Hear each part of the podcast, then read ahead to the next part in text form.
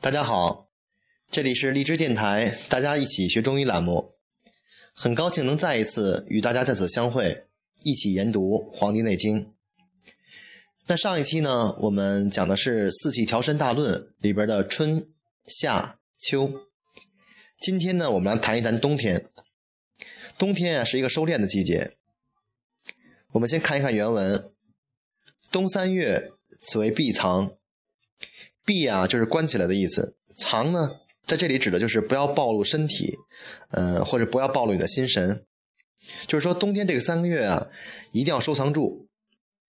天地也好，人也好，都是一样的。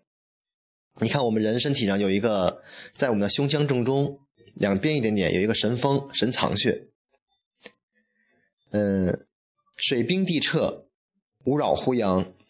就是在这个时节呢，连水啊都结冰了，大地都冻裂了。就是不要轻易的扰动自己的阳气。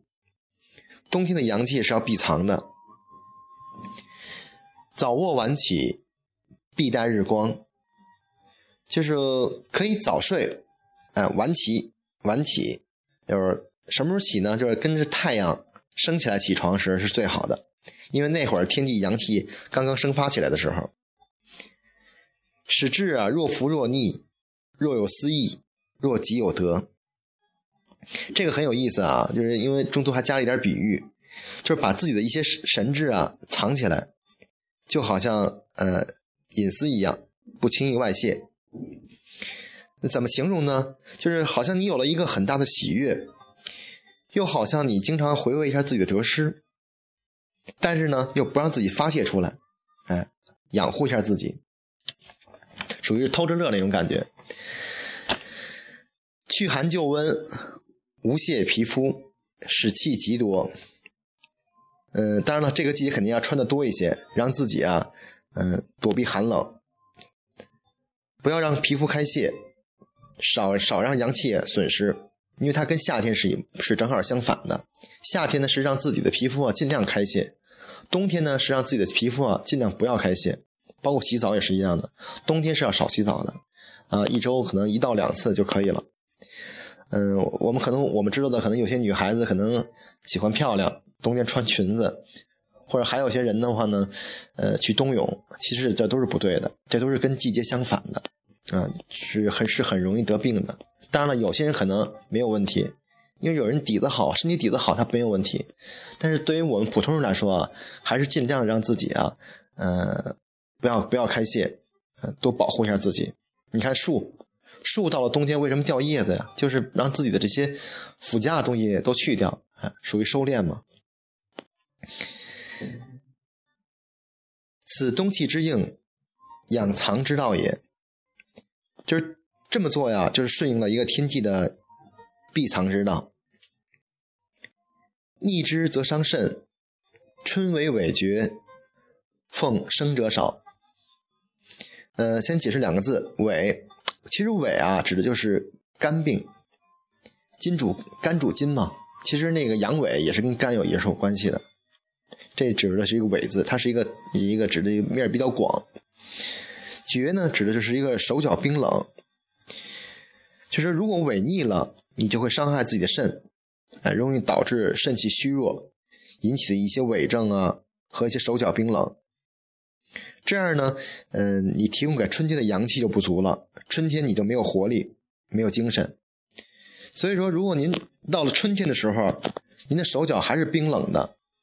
哎，没有精神，那一定是你冬天的时候没有养好，肾气不是很足，生发不起来。所以，我们在这个季节，我们应该怎么养呢？首先，呃，我们知道一句话啊：五谷为养，五果为助，五畜为益，五菜为充。冬天啊，是一个进补的季节，最忌讳的就是暴露一下自己的肤，所以多吃一些五谷类的。呃，肉类的都是可以的，嗯，你像猪肉，其实猪肉是补肾补肾精的。虽然说现在可能 很多猪肉不太安全吧，但是猪肉补肾其实还是不错的。啊，鸡肉呢是入心的。你像春天的时候啊，我们建议是吃点辛辣的；夏天呢，我们建议吃点咸的；秋天呢，可以吃点酸的；冬天可以吃点苦的，其实这样是很好的，很符合时节的。当然了，如果说呃你感觉到你的肾气不是很足，记忆力减退，嗯，更要进补，呃，譬如说吃一些坚果类的，因为坚果是可以补肾，是可以补肾的。吃熟的，不要吃生的。而且在冬天啊，少洗澡，嗯，可以多泡脚。为什么呢？因为脚底啊是走足底是走肾经的，所以对肾啊是有帮助的。一般的我们泡脚啊，泡个二十分钟左右就可以了，嗯，水啊泡到脚腕以上就行了。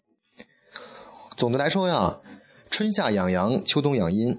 就春天你你要养是一个生发生长，秋冬啊你就开始养收敛生藏了，什么都得收着点啊，不要再太不要再再张扬了。这是那个冬天。那今天呢，我们就先学到这儿哈。下一期的话，呃，我们再继续继续研读《四季调善论》《调身大论》。好的，就到这里，下期再会，再见。